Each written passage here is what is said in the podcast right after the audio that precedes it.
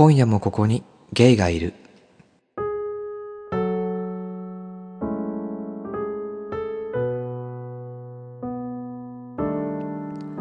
ボアのイチ、こんばんは。ポッドキャスト今夜もここにゲイがいるパーソナリティのコーギーです。この番組は日本のどこかで今日も一人の夜を過ごしている小さなゲイの若者コーギーによるポッドキャストです。何か有益な情報を得られる番組ではないかもしれません。眠れない時、いつもの自治行為に飽きてしまった時などにどうぞお聞きください。はい、ということで第30回になります。で、今回はあのー私がついこの間帰ってきました卒業旅行のことを収録しようかなと思います。あのまあ話すこと別にないんですけど 元も子もないんですけどあの旅行中に撮ろうと思って一応その前に使っ前使っていたマイクを持ってったんですけどなんかこう日々日々生きるのに大変で収録しなかったんですよね。なんか一個だけあの録音ボイスあのボイスメモ iPhone のボイスメモを見たら何月何日ラゴスイタインド料理店にてみたいなのが残っててなんだろうなこれと思って開いてみたらただひたすら私があのビリヤニを食べたりラッシーをすすってる音だけが収録されたあの現地での録音が残っていてですね。あの誰が聞くんだっていうとこでね捨てましたけど、えーまあ、そんな感じで全然撮ってなかったんですけどあのまあ一応ねポッドキャスターとして喋っといた方がいいのかなと思ってまあ仕方ね喋るかというところですね。でまあその旅行の話をする前にちょっとお便りがいくつか来ているのでサクサクっと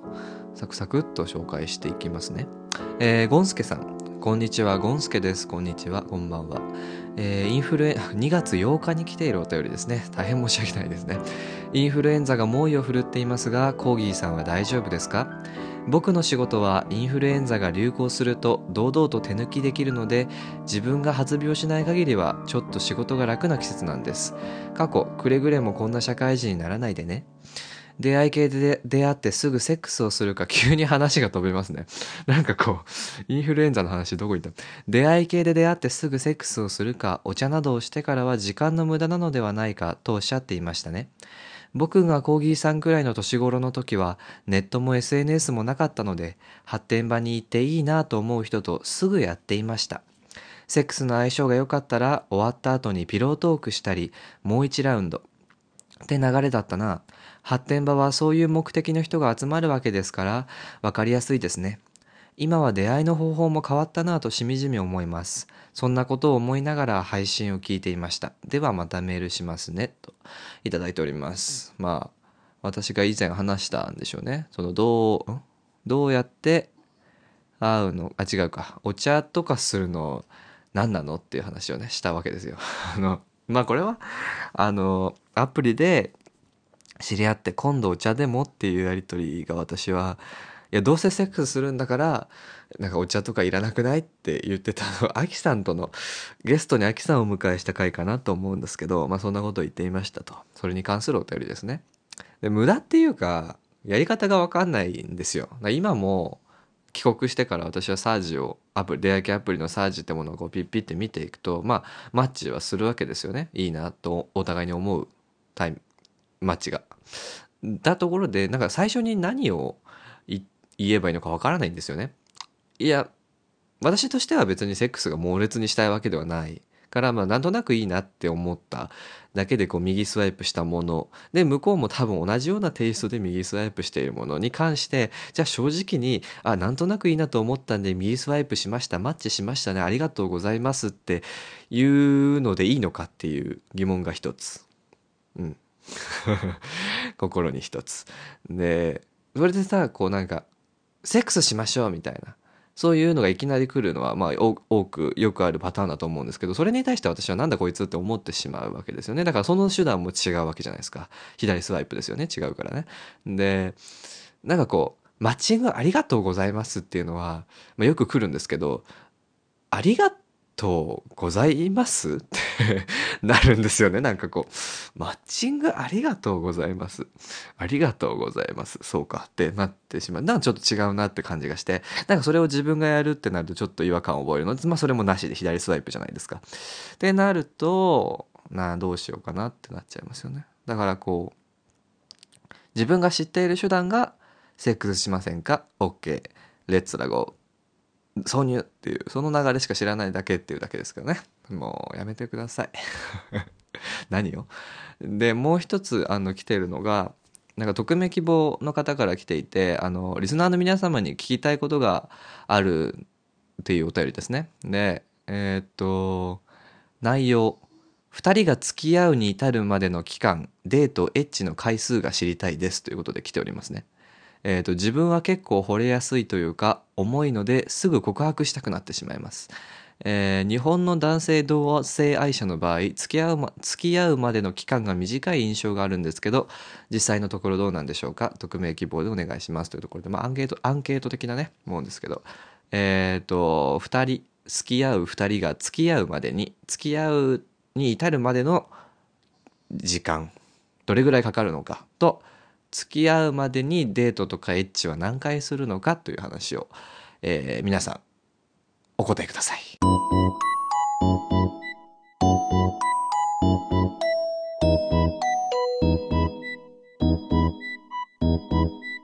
そんで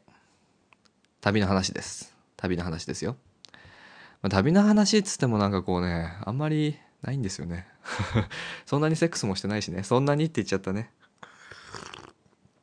あの今回は私はポルトガルとスペインに、えー、13日ぐらい行ってました、まあ、卒業旅行なんでね。で3月3日に、えー、大学の学科でやるクラスのコンサート最後のコンサートがあったのでそれの準備でまあ、バタバタしていたところで本番が終わってで本番はですねあの「朝会話」っていうポッドキャストの鈴木さんが来てくれましてあと私のあのインターンをしていた NPO の方も、まあ、来てお声かけたら来ていただいて結構その今までやったコンサートよりも何でしょうねポッドキャストつながりの人が来るっていうのはすごく珍しいことだあおみやさんも来てくれましたね。来て珍しかったんですけどなんかこうあなんか不思議だなと思って なんか変わったな自分も周りもと思ってねちょっと感慨深かったんですけどあのー、鈴木さんにねあの朝会話の鈴木さんに紫のバラをいただきましてまあ、あの演奏会って結構花束とかねあのもらったりするんですけどあのすごく大きなもう両手に抱えるぐらい大きな紫のバラ全部紫のバラなんですよの花束を頂いて「あマヤ!」って マヤって思ったんですよねあの知らない人はガラスの仮面をぜひ読んでほしいんですけど「ますみさん!」ってなったんですよちょっとテンション上がっちゃって舞台裏で 終演後にそのまああの花束の受付は一括してあのロビーでやってるので終演後にその演者のもとに届けられるんですね名前付きで。であのコギーさんコギー先輩これをって言われて渡されて、まあ、あのいろんな方から花花束いただいてでこう ひときわでかいんですよ。なんか周りの誰よりもでかい花束が届いててなんだろうと思ったらああコーギーさんへって書いてあってああさみさんってくああさあさみってなってすごくこうジュクジュクしちゃったんですけど。いや嬉しかったです。ありがとうございました。今あの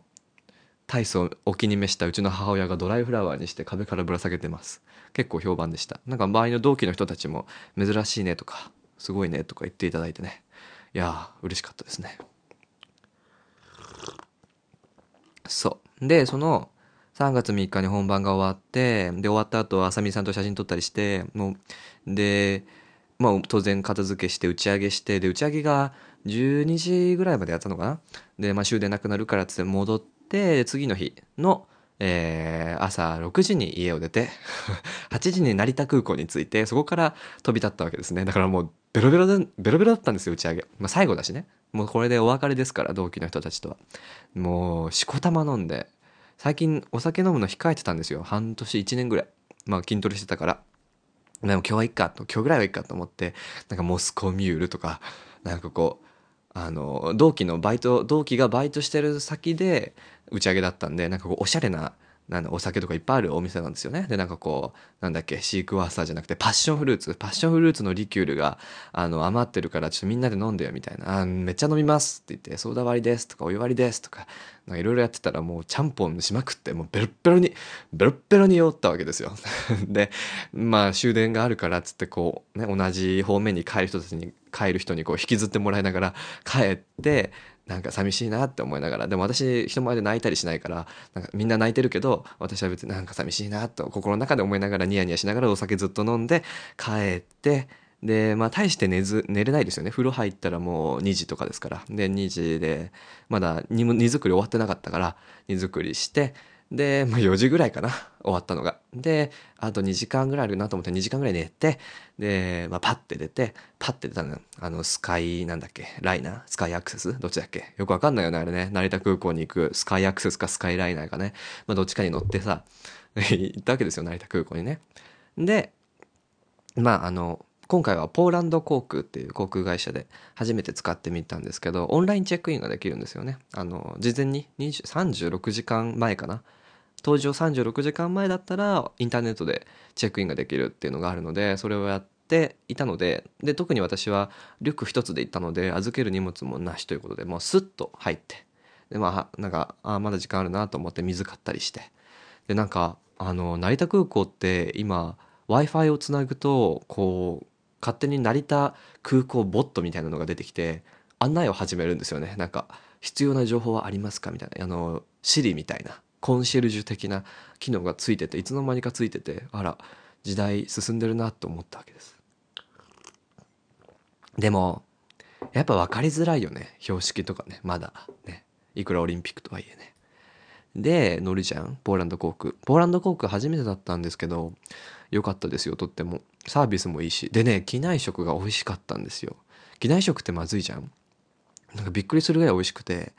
であまりに美味しすぎて写真撮っちゃったんですけど私あの大体機内食いつも半分ぐらい残すんですね。美味しくないから。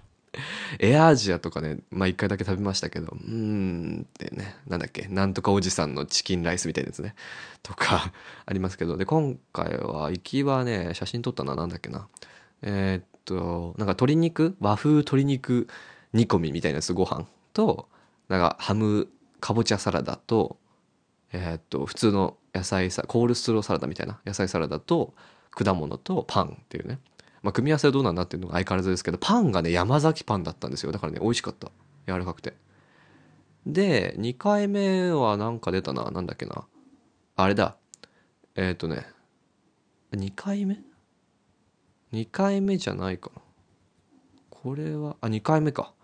えー、っとねパスタ。なバジェノジェノジェノベーゼっていうの？なんだよバジルソースのあのくるくるしてるパスタ。でなんか野菜とかいろいろついてチーズとかかかってるやつとえー、っと生ハムとモッツァレラチーズとレタス。そしてチーズケーキみたいな。でこれも美味しかったんですよ。と思って帰りもポーランド航空だったんですごく期待して乗ったんですけど帰りはねひどかったです。帰りはえっ、とえっ、と私は成田ワルシャワでそこで乗り継ぎ一泊してワルシャワからスペインのバルセロナって言ったんですね。だから帰りはバルセロナワルシャワワルシャワ成田なんですけどなんかこうね帰りはどうしたってぐらい美味しくなくて一つはあなんだっけ。あ初めてチキンはビーフじゃなくてビーフはターキーって聞かれてターキーって答えたんですよ。なんか物は試しいと思って。そしたらねなんかねなんなんだろう。あのずっと実家にかかってるすだれみたいなパスタが出てきて。こうへにょってなってるやつ。でそのすだれみたいなパスタの上になんか鴨のみじん鴨肉のみじん切りみたいなやつが乗ってるよくわからないものがあって。で味もちょっとうんなんか一見するとゲロかなっていうところがあってちょっと全部食べきれなかったんですけど。で写真も撮らず。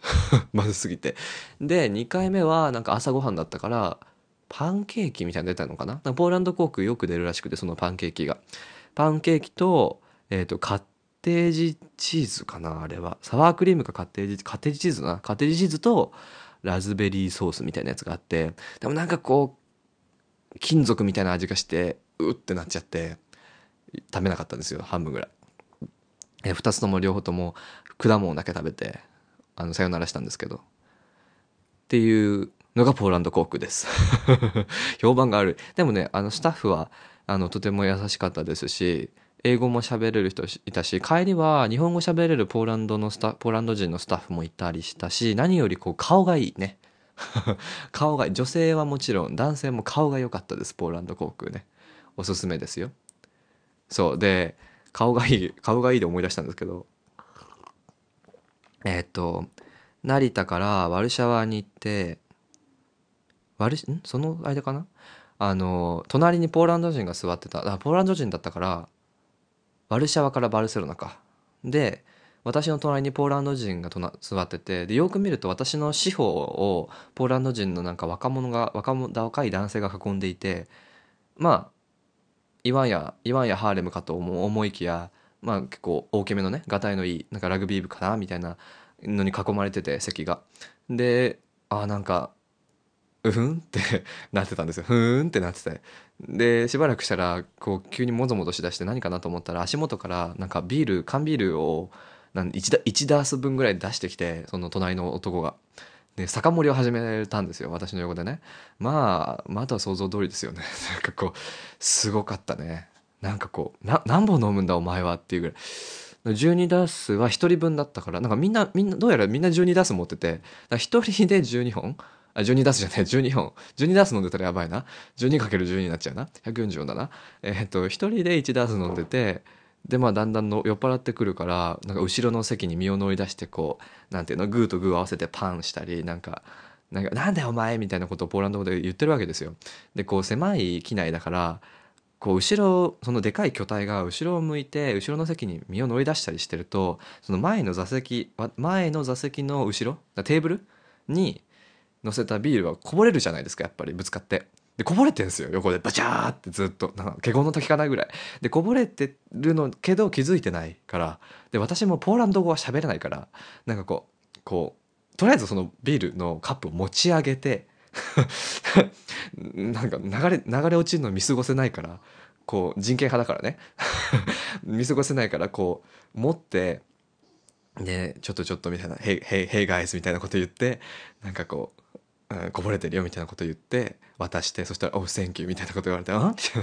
あかわいかわいいとこあるじゃん」とか思いながら返してでそしたらなんか後ろの席のその若者がなんか私の座席をめっちゃ蹴るのよ。多分蹴って蹴るっていうつもりはないんだろうけど多分でかいから足を伸ばしたとかで当たるんでしょうね。でそれがもうずっと続いてで私はその時まだ隣の人たちがポーランド人だと気づいてなかったんだけど気づいなくて。でバルセロナに行く便だったからスペイン人かと思ってたんですよ。スペイン人はお酒を飲んで公衆の面前でもこういうふうに騒ぐに違いないっていう偏見とステレオタイプが私の中であったんですよね。でこうどうしたもんかなと思ってこう近くをちょうど通りかかったスチュワーデスさんがいたんですよ。でスチュワーデスさんスチュワーデスじゃねえな。スチュワードか。スチュワード。CA さんがいて男の人で、まあ、見た目はあのアメリカのテレビ番組のあのカープールあの車の中でカラオケする番組の司会者みたいなね感じだったんですけどでこうちょっと後ろの人があの蹴る蹴るんだけどスペイン語でなんか蹴るのやめてって何て言えばいいのって私は聞いたんですよ。スペイン語話せるってでその人はスペイン語喋れないって言うんですよね。でななんで？って聞かれたから「いや後ろの人が蹴るから伝えたいんだ」って言ったら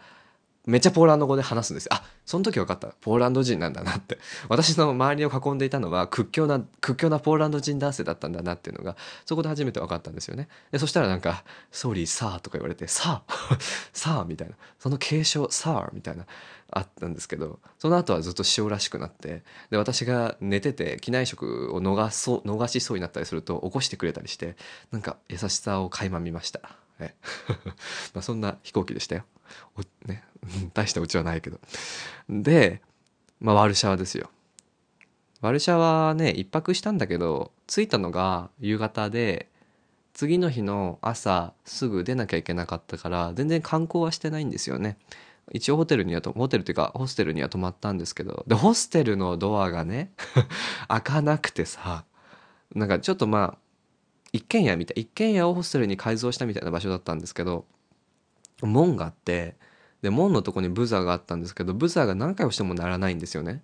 で何回も何回も押してたんです私。隣がイスラエル大使館だったんですけどなんか警備員が来て 私のとこに。まあそりゃ不審ですよね。全身真っ黒なさ東洋人がさブザーなんかもう親指折れるぐらいじゃないかの勢いで何回も押してるんですよ。でそして「お前何してるんだ?」って言われていや押しても届かないんだって言ったらなんか警察官もそれ押してみてでもやっぱならないんですよね。でそしたらなんか 警察官が持ってた警棒で門の何手すり門のその門をめっちゃ叩き出してガンガンガンガンガンって。でなんかすすごいな でなんかこうでしばらくしたら宿の人が出てきて奥から。でなんか開くわよみたいな顔で来たの。なんか迷惑そうな顔で来て「いや開くわよ」押せば開くわよみたいなこと言ってくるんですよ。いやでも開かないんですよ押しても。でなんかこう、うん、うん、みたいな「You should try」とか言われて試してみるべきよとか言われていやいやいやいやいやと思ったんですけど。で帰りの乗り継ぎも一泊も同じ場所にしたんですけど帰りもやっぱり開かなかったんですよ。だからもうねなんかそういう宿なんだなってとこですよね。でなんかポーランドのちょっとした滞在の時間でなんとなく分かったのはポーランドの人はとても優しい。とても優しいんだけど仕事が適当っていうのがなんとなく分かりました。各所でスーパーの店員さんとか空港の職員とかなんとなく各所で共通してとても優しいんですよ。笑顔もあって、まあ、顔も良くて。けどね適当。すんごい適当。なんかこうラテンの人の分かりやすい適当じゃなくてすごく分かりにくい適当を感じましたポーランドね。そう。でなんかあの友達に電車オタクの人がいるのでポーランドの電車の写真撮って送ったりしてね。あとはスーパーでチーズ買ったと思ったらなんかツワロシェクトモウィみたいなやつを買ったらカテージチーズで。あのホステルの部屋でなんかパンに塗って食べようと思ったらカテージチーズでちょっとなんか嫌だったなって感じですね。感じですねっつって。なんか全然ねベーコン焼いて食べたりしましたね。今写真を見ながら振り返ってます。もう何にも覚えてなくて。でも結構この時点で私風邪ひいてて、あの、多分本番の前、1ヶ月ぐらい本番の前詰めてたので練習稽古とか。で、本番終わってちょっと気が抜けたのか、もうすごい、なんか風咳とか止まんなくて。咳とか止まんないまま、こう、バルセロナに飛んで、で、バルセロナ空港で、え、ー、と、ワルシャワからバルセロナ空港、スペイン行って、そこでもまだ降りなくて、スペイン、空港から出なくて、その後も直で、ポルトガルのリスボンに行く予定だったんですよ。だから、えっ、ー、と、スペインのバルセロナの空港で、しばらく時間潰して、まあ、そのままポルトガル航空っていうタップ TAP タップポルトガル航空ってとこに乗ってリスボンに行ってそこからやっと旅が始まるんですよね今回はね。でポルトガル航空もね初めて乗ったんですけどあのこれスターアライアンスに入ってるのであのアナのマイルがたまるんですよね。で私アナのマイル貯めてるのでちょうどよかったんですけどポルトガル航空良かったです。なんかまあちっちゃい飛行機でしたけど機内食がねなんかランチボックスみたいなのが出てあのなんていうのラップサンドあの巻いてあるやつ？にツナと後々分かったんですけどパクチー？なんかポルトガルはよくパクチーを食べるらしくてなんかタイのパクチーとちょっと違くてなんか日本のほうれん草春菊みたいな扱いでいろいろパクチーを使ってたんですけどパクチーとツナと何かの玉ねぎかなのなんか混ぜたみじん切りの混ぜたやつが入ってるラップサンドですごく美味しくてあとなんかビスケットとなんかチョコボールとか入っててあとか果物ジュースかなが入っててすごくこうたった23時間のフライトでしたけどあの美味しい機内食もあってでなんか私が座った座席が大家族を分断する位置で。8人家族みたいなのが横1列2列分に及ぶはずだったんですけどそのど真ん中に私がいてなんか気まずいじゃん？で気まずいけどどうやらポルトガル語しか喋れない家族だったらしくてで私の隣にそのお母さんがいてなんかか変わりましょうか？みたいな。私でも変わるって単語わかんないからなんかま、マンダールとかこうチェチェンジのポルトガル語しか分かんないからマンダールマンダールみたいなこと言っててで「ノーノーノー」みたいなやり取りがあったんですけどあのすごくねあの優しくややってもらって「いやそんなこと気にしなくていいのよ」的なニュアンスで微笑んでいただいてなんかこうポルトガルいいなっていうねスタートだったんですけどでもリスボン着いたら土砂降りで 土砂降りでで8夜8時ぐらいに着いたのかな。で今回私はエアビエア Airbnb Airbnb かな。あの民泊ですねいわゆる。でのシステムを使って一つ宿をリスボンでは3泊4日してきたのでなんかそう。リスボンの空港から出て電車で2駅ぐらい行ったとこにその家があったんですあったんですけどまあ見つからなくて家が。でまあ住所書いてあったんでその道行くおばあちゃんとかにその住所見せながら「オンデ」って「オンデ」ってね。あウェアですよね。いわゆるポルトガル語でね「どこ?」って。もう「オンデ」だけですよ。私が言ってるのは携帯の画面見せてすみませんって、excuse me は me desculpe って言うんですけど、 me desculpe、onde、onde って言いながらずっとね やって、あ、そこよみたいなやりとりがあったんですけど、着いたらゲイカップルの家で びっくりしちゃって、なんかこう、引き寄せの法則かなみたいな。こう、起こることには全て理由があるみたいなね。ありますけど、なんかどうやらゲイカップルらしくて、入ってすぐ壁に絵がかかってたんですね。で、こう、世界地図のモチーフみたいなのが壁にかかってて、で、その周りに2人で撮った、なんか海外で撮ったであろうツーショットの写真が額装されてこう並べられてるわけですよ。で、ど、ど、どの写真も同じ男性2人が並んでるんですね。で、こう、えー、部屋の中の内装はこうまあ綺麗になっていてソファーもあってテレビの横にはなんかこうちょっと怪しげななんかこうトルコ系の雑貨とかこうちょっとおしゃれなランプとかがあってでキッチンの方見てみるとキッチンのその水道の上に食器棚があって食器棚の上にインコが飛んでるんですよ。オカメインコが飛んでるんですね。もうなんかどこに来たんだろうって思って。でそのカップルの2人じゃなくて1人だけその部屋にいてでこう「ああいう講義?」みたいな言われてそう確認してなんかいろいろ説明を受けたんですけどすごいイケメンだったんですよ。イケメンうんイケメンっていう言葉でやると雑だななんかこう眼鏡かけてすごいまあそんなに身長高くないんですけどがっしりしていてあこれは絶対ブラジル系だなって思うあの目鼻たちだったんですけど目パッチリしてでちょっとテンパで浅黒くてでそうで で、ただブラジル系だったんですよね。で、私が Airbnb でずっとやり取りをしてたのは多分もう一人の彼氏の方で、そっちも多分ブラジル系なんですよね。で、で、その人は、その私がやり取りしてたのはすごく年、40代ぐらいだと思ってたんですよね。写真見る限り。結構おじさん、おじいさんって感じで。でも出てきたのは、なんか20、20代ぐらいの若い人が出てきて、お？っ おってなったわけですよ。ゲイカップルの上におってなってちょっとワクワクしてたんですね。その2人が会うんじゃない2人に会えるんじゃないかと思ってその私が滞在してる間に。で私はほらポッドキャスターだから ポッドキャスターだからっていうのもあれだけどなんか2人のね話とか聞けるんじゃないかなとかこうなんかゲストに今日はあのポルトガルリスボンにお住まいのなんかファビオさんですみたいなことができるんじゃないかって思ったんですけどまあ結論から言うとその3日間泊まった泊まって2人に会うことはなく なく全然何もなかったんですけどあの私が寝てる間にこうどちらかがやってきてまあワーフワオンみたいなこともなくて ちょっと期待してたんですよ。ちょちょっとだけねまあそんな夢みたいなことは起こらないと思いつつ、まあ二人とも付き合ってるだろうし、で、まあブラジルとかだったら全然結婚できるから、まあそういうステディな関係にあるだろうなと思っていたから、全然期待はしていなかったけど、まあちょっとこう、なんか、上 T シャツ下パンツみたいな状態でベッドの上で寝てみたりね。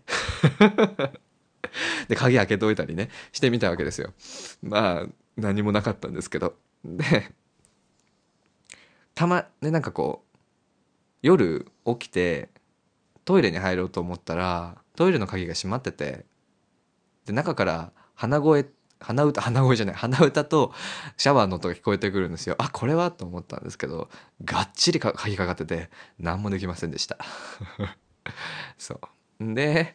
全然旅の話をしてない。まあでも Airbnb のその部屋自体はとても良くてあの広いダブルダブルかな？キングか。キングサイズのあのマットレス的な布団的なベッドでまあ、寝れたし屋根裏的なちょっと狭いとこだったんですけどまあ別に窓の外の風景とか見ないし、うん、でリスボン都会ですから、まあ、そんなあれなんですよね。見る見るなんていうの？ラグジュアリーな景色とかないから、まあ、それは十分で。で暖房もあったし。全然良かったですね。だから Airbnb おすすめですね。でも 後日リスボンを離れてもう一人のゲイに会うんですけどでそこの人と結構話したんですけどどうやら私がリスボンで滞在した地区は東京でいうと足立区的な場所だったらしくてめちゃめちゃ治安が悪かったんですって。なんかこう移民も多いしっていうところでで、まあ、物価もちょっと安めっていうまあ、ど通りで 通りで道が汚いなとか通りでこう人にタバコの煙吹きかけられるなとは思ってたんですけどなんかこうすごく一番リスボンの中で一番治安が悪いぐらいの地域だったらしくてなんかこう いろいろ引き寄せてるなって思いましたね。そう。で、まあ、リスボン観光リスボン市内の観光はさしてしなかったんですけどまあ街歩きぐらいででリスボンは都会でしたね本当にね。結構坂道の多い場所なんですよねリスボンってね。であの有名なトラム路面電車も走っていたりしてその写真撮ったりしたんですけど。であとはもうカップルが多いね。カップルが多い。あとゲイカップルもいっぱいいました。でまあさすがヨーロッパだなってとこなんですけど。で私がリスボンよりも行きたかったのはリスボンから電車で30分40分ぐらいかなのベレンっていう街があってそこはあの海辺海辺っていうか川辺の町なんですけどあのジェロニモス修道院っていうねすごい歴史のある修道院すごく大きな修道院があって世界遺産なんですけどそこに行ったりあとはベレンはまあ言った通りあの川辺ですのであれですえっ、ー、となんだっけエンリケエンリケ公開王子？エンリケ公開王子？あの世界史で出てきたよ。うん。の像、えっと、出発のモニュメントかな？到達のモニュメントかな？全然忘れちゃったな。なでかい門があってでかいモニュメントがあってそれ見に行ったりあとはあのポルトガルといえばエッグタルトっていうねあのパブロのさチーズケーキみたいなやつあんじゃん。あれが有名なんであれ食べに行ったりしてましたね。そう。でやっぱあの定女川っていうすごく大きな川があってその川が海に直接つながってるので、まあ、海と川が混ざってるような場所なんですけどすごく綺麗なあの街でしたね。海海なの海って思うかぐらいの色と大きさの川っていうね。だからそこでずっとぼーっと川眺めたりして。でまあやっと晴れてちょうどいいなと思いながらこうぼーっとしてましたね。カモメに餌やったりしてましたね。のどかでしょ？大してそうだからね観光名所とかねまあ一通り行きましたけどなんか今回の旅で分かったのは私なんかこう人工物より自然の方が感動するタイプの人間らしくてなんか古い建物とか見てもすごいなと思うんですけどすごいない以上のものがないなっていうのがありましたね。多分歴史とかをねちゃんと知ってればねもっとあるんでしょうけどこう歴史オタクでもなければっていうところでしたね。あとね、物売りがめっちゃセルフィースティックどこでも売ってた。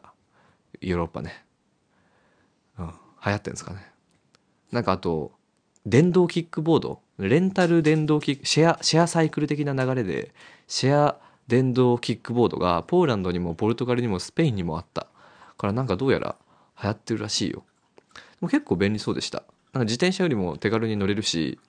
あのどこで乗り捨ててもいいってわけじゃないんだろうけどどこにでも乗り捨ててあってなんかたまに見るんですよ。はぐれはぐれキーボードが。街中歩いてると。あれこんなところにってね。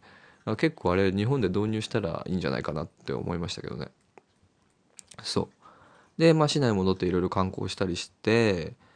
そうまあ写真撮ったりしないとねこれは写真見せながらやらないとね伝わらないけですけどポルトガルはあの青いタイルアルアズレージョっていうタイルが昔から有名なんでそのアズレージョ博物館とかにも行きましたね。まあただご飯とかは結構あの自炊してました。パスタ買って茹でたりレモン買ってなんかそのままたそのままむしゃぶりついたりしてましたね。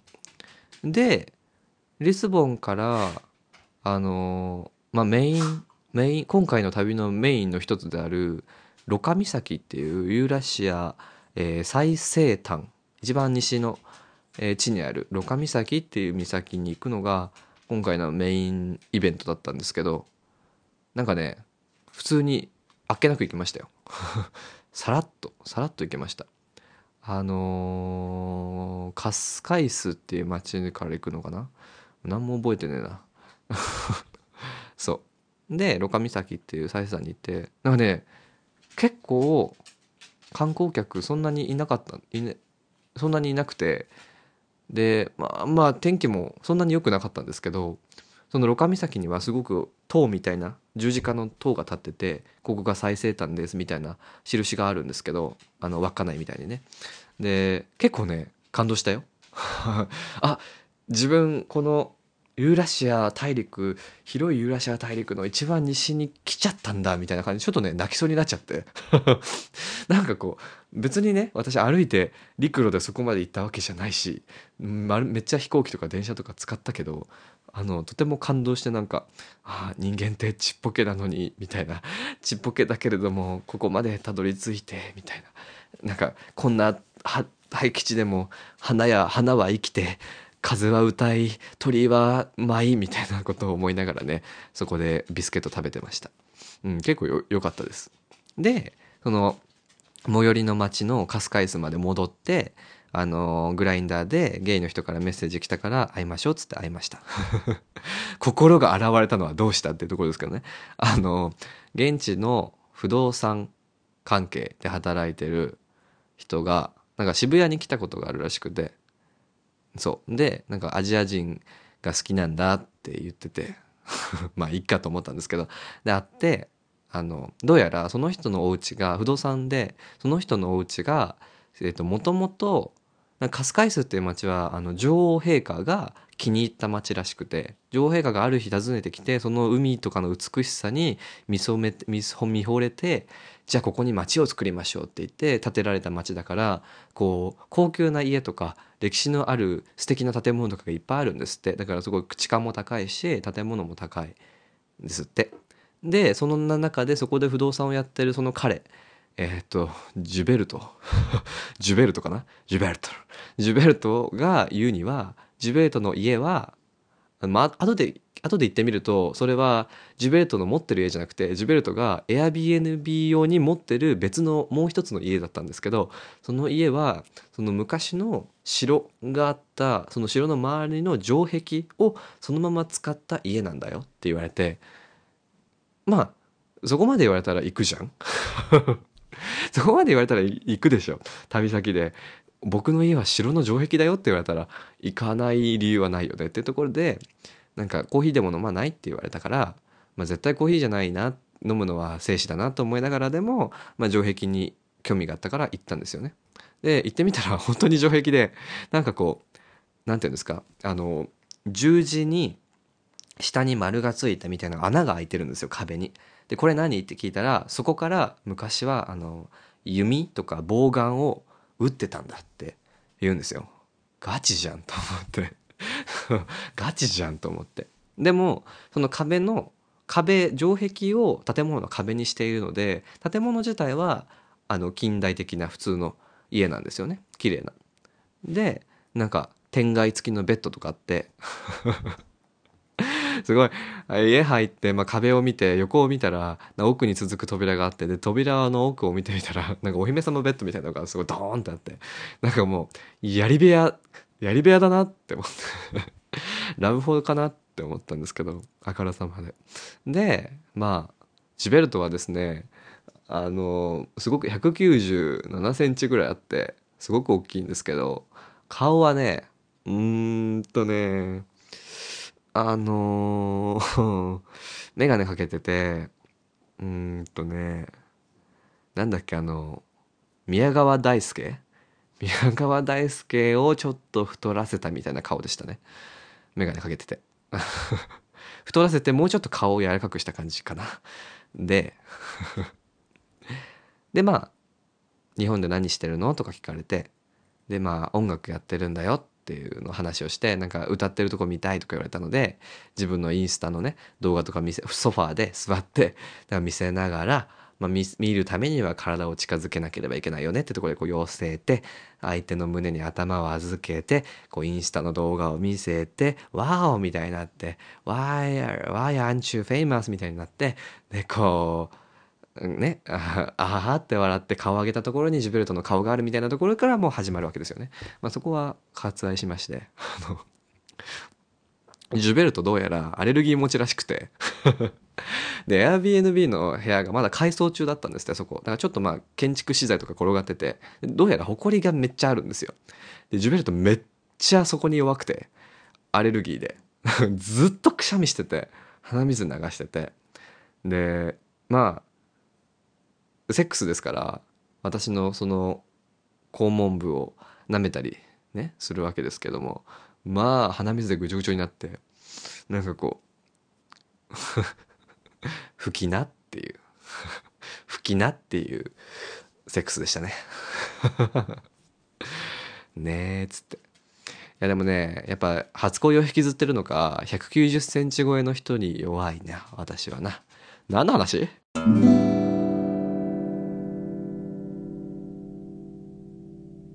そして、えー、歌手会室でジュベルトとセックスをして、えー終わりに帰り際にジュベルトにヨーグルトジェラートをおごってもらい リスボンの宿に戻りその日がリスボン最終日だったんですよね。でまあその時点であこれはあのーホストのね2人をゲストと話をするのはできないなと思った私は壁にかかっていたその2人のすごく仲よ仲良さそうな写真を全て携帯で写真を撮って、あの鍵を置いて家を出たわけですね。すごいよ。今今振り返るけどねもうエッフェル塔の前で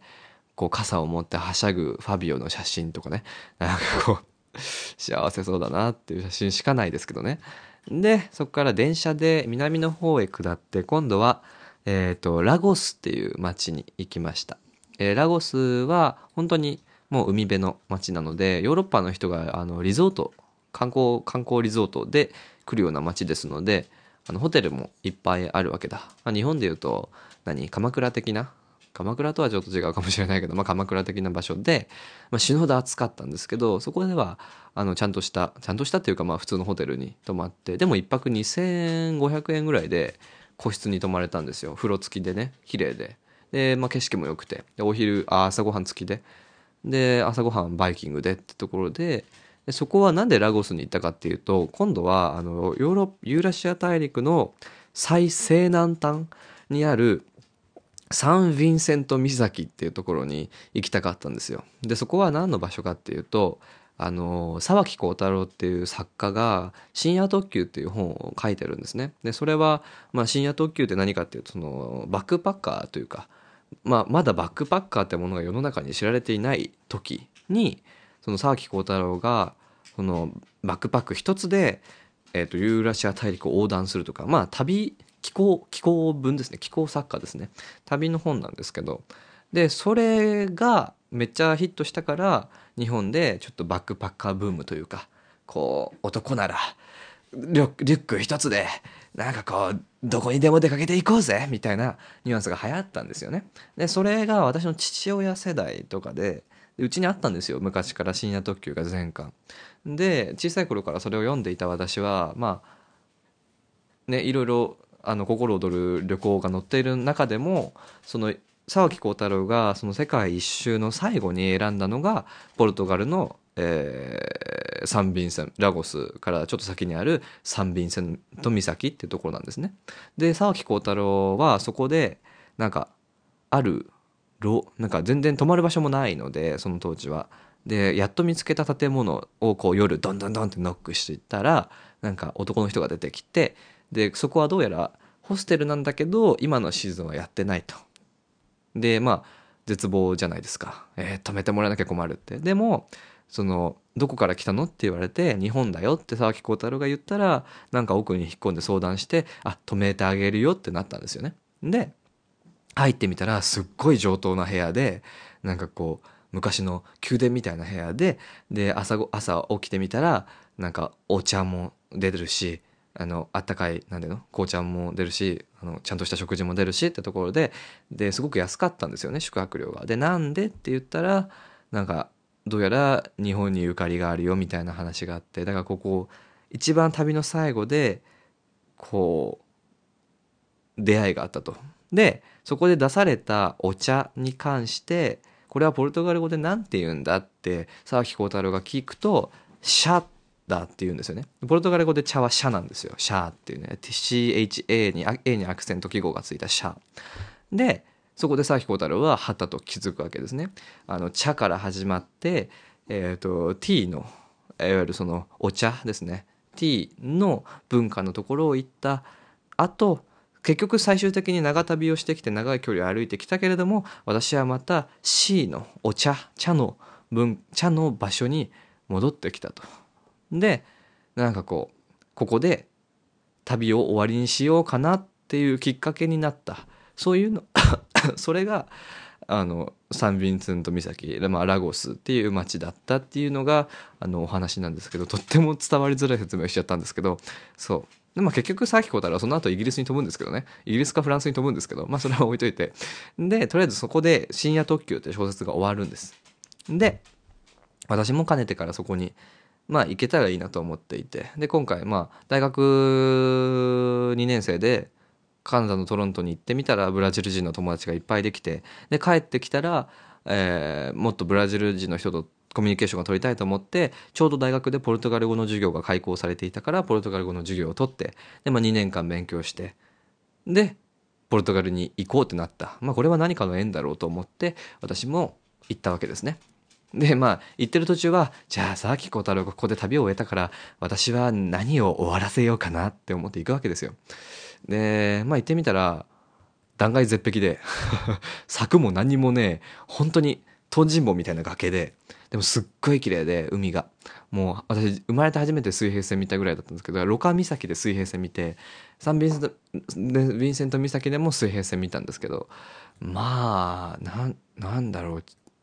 当たり前ありていですけど人間ってちっぽけだなって思うよね。で、人生観変わるよね、つってね。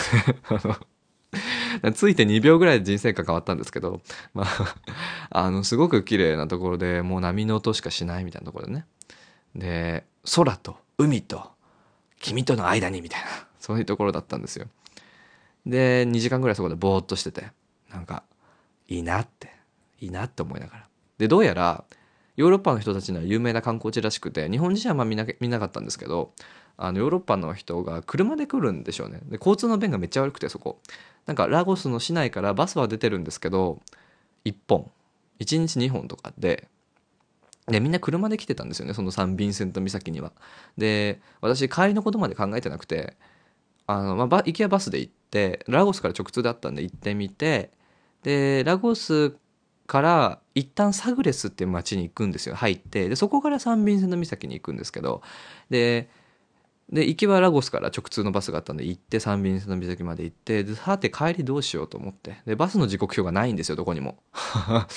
バスの時刻表がどこにもなくて。でそのサンビンセの岬の管理人みたいなのもいなくて。で近くの旅行者に聞いてみたんです。次のバスは何時だと。でもねみんなわからないって言うんですよ。なぜかってみんな車で来ているから。あるいはなんかあのなんていうのキャンピングカーで来てて。キャンピングカーでこう頭にバンダナ巻いてアゴギを持ってなんかちょっと色の濃いめの派手な柄の服を着ているホットパンツみたいな人たちがいっぱいいてなんだヒッピーかと思ったんですけど。でそういう人に聞いてもなんか「いやわかんないな。とりあえずここで踊ってこうよ」みたいな。ダメだ話にならないと思って。でとりあえず歩いたんです。道はあるから車が来る道は。だかとりあえず反対側に行けばバスが来た道を反対側に歩いていけばどっかには着くだろうと思って。で結果サグレスの一番近いサグレスという町に着いたのが3時間ぐらい歩いたのかな。3時間ぐらい歩いてまあ直射日光ですよ。で私うかつだったんでシャツ1枚だったんですよその時。長袖シャツ1枚。でで持ってきたストールはリスボンの街ですられてるからないんですよもう。だからもうすごく大変でしたけどまあでもまあこれも旅かと思ってでなんか普段できないことせっかくだからしようと思ってその3時間ただ国道みたいな広い道の脇を歩きながらまあたまになんか立ちションでもしてみようかなと思って草むらで立ちションしてみたり なんか要所要所で崖が出てくるんでその崖をこう見下ろしてみたり なんかサーファーがよく来るんでしょうね多分海辺だから。なんかサーファーの人が集まってる場所とかがあってなんかサーファーの人とハイタッチしたりしてました なんか我ながらコミュニケーションが豊かな日だったなと思いますねでまあ、やっとサグレスに着いて、サグレスにはあの、要塞があってね、サグレス要塞っつってね、まあ、そこもちょっとちらっと寄ってみたりして、で、ラゴスに戻りました。で、ラゴスで、あの、インド料理屋さんがあったんで、ビリヤニを食べました。とても美味しかったんですよ。ホテルのすぐ近くにあって、ちょっと高級そうな感じだって、入るのためだったんですけど、私今回カードしか持ってなくて、クレジットカード。で、現金を80ユーロしか持ってなかったんですよね。だから13日間、だいたい2週間を、えー、だいたい1万円で過ごすという現金でね。無理じゃん、どう考えても。で、やばいなと思いつつもバタバタしてきたから忘れててでカードしか持ってなかったんでカードで払える場所じゃないとご飯が食べれないんですよ。だから屋台とか食えないのね。あのポルトガルスペイン後で行くスペインはそうでもないんですけどポルトガルは結構カード使えない場所も多くてあのバスの運賃カード払えなかったんですよ。あのポルトガルからスペインに行くバス長距離バスさえカード使えなくて結構きつかったんですよね。だから。でやっとそのカードが使える場所を見つけてインド料理屋に入ってあやっとちゃんとした食事だと思っていっぱい頼んでなんかチキンカレーとナンとビリヤニとって頼んだらすっごい量が出てきて、まあ、食べきれずにしかもお腹壊して下痢するっていう 最終日に下痢するって感じだったんですけどね。で、えー、ラゴスに戻ってそれがポルトガル最終日だったのででもこの時点で私の今回の旅の目標は全てコンプリートしていてえーと、ユーラシア大陸最西端のロカ岬に行くこと。そしてユーラシア最西端最西南端のサン・ヴィンセント岬に行くこと。でそれで終わってるんですけど、まあ、ついでだからスペインも行こうというところで次はラゴスからバスでセビリアにまず行くんですね。でセビリアは一泊するだけであの特に何もしなかったんですけどまああの現地の学生ゲイ、学生ゲイのチンコをしゃぶったぐらいはあったんですけど。セビリア、違う、ラゴスからセビリアにバスで行って着くのがもう夜8時とかだったんですよね。で、宿もすっげえ安い、もう一泊だけだからいいかと思ってすんげえ1200円、個室なんですけど、1回1200円ぐらいの宿に泊まったら、なんかずっと排水管から野菜ジュースの匂いがしてくるみたいな部屋で、まあしょうがない、なんかあんまり痛くないなと思ってアプリ開いて近場にいる学生がなんかいたから、なんかこうタップしてあなんかしゃべろうかみたいな感じで OK ってしゃぶって で夜中に帰ってきたんですけどで起きて次の日はもうすぐグラナダに飛んだんですね。飛んだっていうかバスなんですけどバスでグラナダに行ってでなんでグラナダに行ったかっていうとアルハンブラ宮殿を見たかったんですよ。アルハンブラ宮殿はあのイスラム勢力があのポルトガルやスペインにあこうどんどんどんどん占領していってけどレコンキスタ国土回復運動ですね世界史でいうと。レコンキスタが起こって最後の最後に残った砦がそのアルハンブラ宮殿だったんですよね。でまあアルハンブラ宮殿も結局陥落してしまうんだったかなしないんだったかな分かんないけど 最後まで残ったところでこうイスラム建築とまあヨーロッパの建築が混ざっているようなそういった場所がアルハンブラ宮殿らしくて。で、まあ、私あんまり建物に興味ないんですけどなんかアキさんもなんか行くといいよとか言ってたから、まあ、とりあえず行ってみるかっつって行ってみたんですよ。まあ綺麗でしたよ。なんかペルシャペルシャとかあのあっちの方の装飾みたいなものも見えたりなんかトルコでこういうのなんかありそうだなとか思ったりね。でもやっぱりいかんせん建物にあんまり興奮を感じられなくてしかもなんか花が有名なんですよね多分。庭園とか庭が。だけど私が行ったの2月で冬だから3月で冬まだまだだから何も咲いてなくて。だからあれですよね。私が幼少期に北海道に行って富良野のなんか色彩の丘っていうとこに行ったけど冬だったから何も色彩がなかったみたいな同じようなニュアンスでアルハンブラ宮殿も来てしまってあんまり感動しなかったんですよね。でおびただしいほど観光客がいて、まあ、それもなえなえポイントだったわけですよね。ああのねアルハンブラ宮殿ね確かにすごいんだろうけどそんなに興奮しなかった。ごめんなさいっていうところです。結構高いんだよね入場料ね。でアルハンブラ宮殿をもう見てもうグラナダではそれしかしなかったのでそれそれぐらいしかないんでまあいろいろフラメンゴとか見れますけどそれを見てすぐ空港に行きそこから飛行機でバルセロナに戻りました。でバルセロナでは何をするかというとサグラダ・ファミリアを見ると。でこれも一泊しかしないのでもう本当にサグラダ・ファミリアを見るだけ。であとは街中にあのガウディの建築した建物とかがいろいろあるのでそこを流し見する程度だったんですけどサグラダ・ファミリアのチケットを1日間違えて取ってたんです。前日のを取ってて。で行ってみて並んでたら並んでてこうチケット見せるんですよねスマホで。で係員のお姉さんがこれは昨日のチケットよって言っててそんなことあるかいなと思って見たんですけどめっちゃ昨日のチケットでもうガンガン昨日のチケットで思考が止まったんですよ一瞬。なぜって明日私はワルシャワに帰らなければいけないから。どうしようかなと思って。明日の朝一のチケットあるかなとか。ちょっとごねてみたんです。なんとかできないみたいな。でなんとかできないって言われたんですけど、まあ、返金はするとどうやら。払い戻しはできるんだけど今日の入場はできないって言われて。なんでそこはちゃんとしてんだよラテンって思ったんですよ。いつも時間遅れるくせにね。って思ったんですけどしょうがないから宿に戻ったんです。で宿に戻ってあどうしようかなと思って。なんかサグラダ・ファミリアせっかくだから行きたいなと思ってむしろこれがメインだったのになと思いながらなんか他に行く場所を探していて。でもなんかちょっと気になるからやっぱサグラダ・ファミリアもう一回見とこうと思ってチケットを見てみたら15分後のチケットが1個余っててしかも1枚だけ余ってたんですよ。でそれは私がもともとその前日予約していたチケットはサグラダ・ファミリアの聖堂の内部とあとは横にある塔のエレベーターに登れるチケットが合わさったものだったんですよね。でもその15分後に空いてるチケットはまあ聖堂内だけだったんですよ。ちょっと安めだったんですけど。でこれしかないと。明日の朝はないと。明日の朝は9時か10時からだけどもそれに行けたとしても私は飛行機に間に合わないと。さあどうすると思って。とりあえず買ったんです。もういいやと思って。結構2500円ぐらいするんですよね。聖堂内だけ見るだけでも。結構高いんですけど観光地としては。でとりあえず買ってで私は宿を出ると w i f i がつながらなくなるからまあまあいいかと思って。宿を飛び出て。でさっき行った時は歩いて桜田ファミリアに行ったんですけどまあ地下鉄に乗って。で結局サグラダ・ファミリアの最寄りの地下鉄の駅に着いたのがその10だえー、と2時半のチケットだったのかな？で2時15分に宿を飛び出て。で宿,、えー、宿からサグラダ・ファミリアに着いたのが32分だったんですよ。でもその時点でちょっとずれてるす過ぎてるんですね。でああ無理かなと思ったんです。日本人だから。日本人だから。で走ってってで列に並んで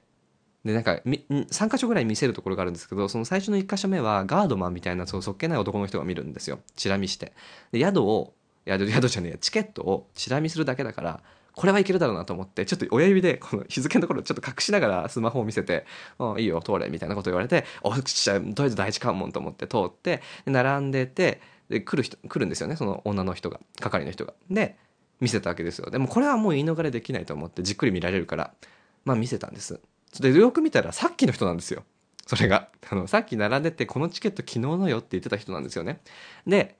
やべバレると思って。まあさすがに観光地といえど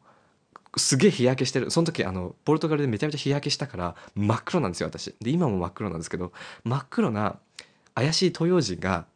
すごい息ぜいぜいしながら来たらさすがにバレるかなと思ったんです。でどうやらバレたんですよ。あこいつさっき並んでた人だなって。さっき間違えたやつだなと思って。で顔を二度見されたんですね。チケット私の顔チケット私の顔って。ですごく間があったんですよ。私の顔を見てすごい永遠に感じたんですけど 多分実際30秒ぐらいなんですけどじっと見られて綺麗な顔でね。じっと見られてでも私もここで引き下がったら日本に帰るしかなくなっちゃうからじっと見つめ返したんですよ。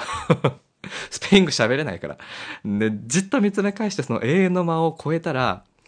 ふって笑って「OK」って言って入れたんですよ。さすがラテンピーポーと思って。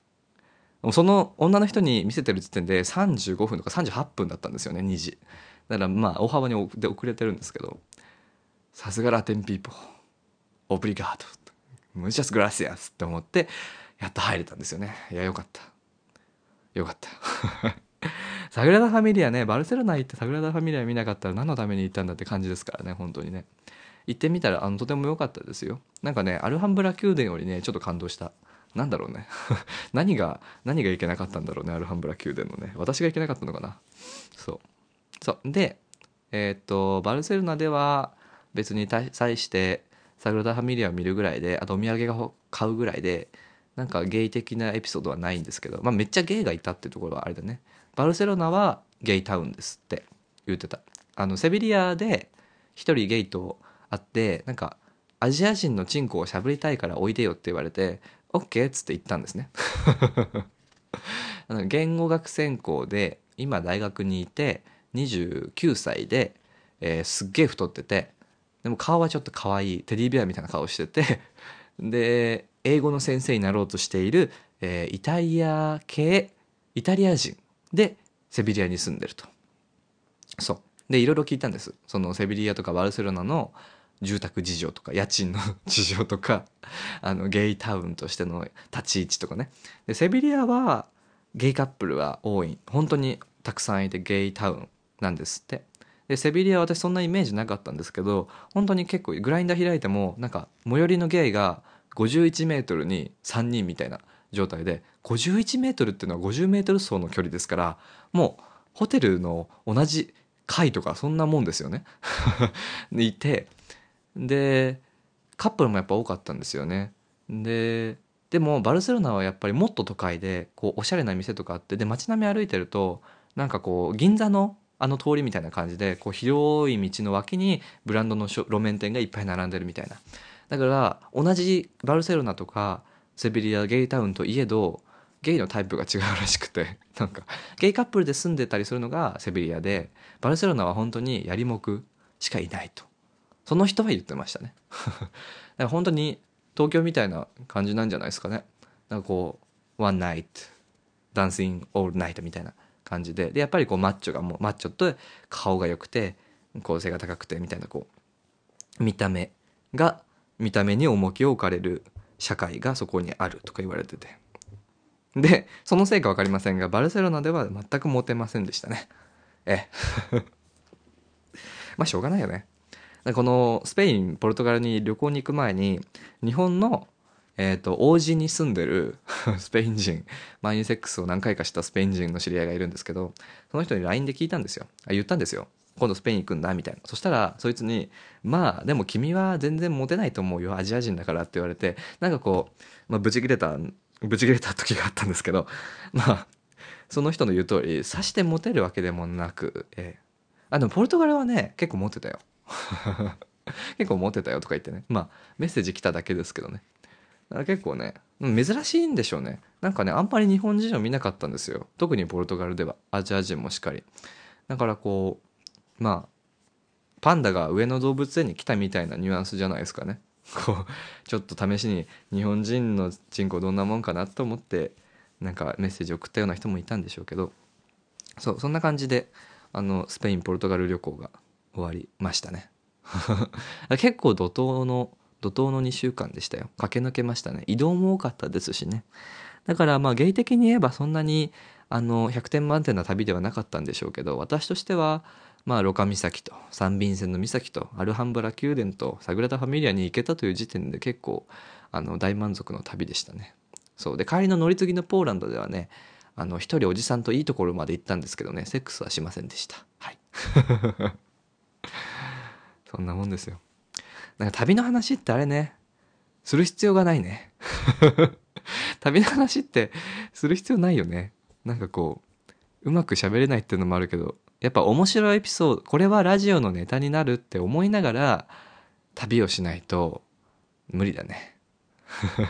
楽しい話ができないね。あのバルセロナではねピカソ博物館とかいろいろ行ったんですよ。博物館とか美術館とかも結構行ったんですけどまあいかんせん話はできないよね。